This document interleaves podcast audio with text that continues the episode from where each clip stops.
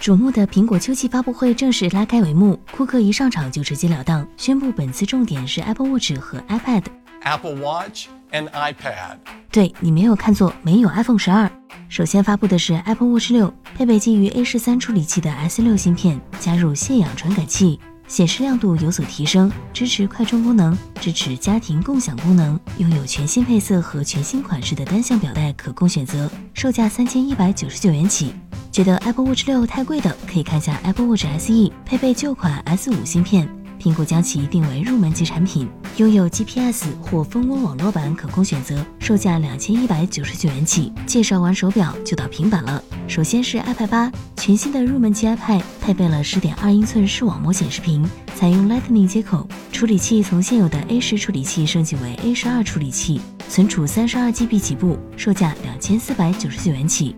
那么几时才能买到呢？Apple Watch 六、Watch SE 和 iPad 八都是十七号订购，二十号发售。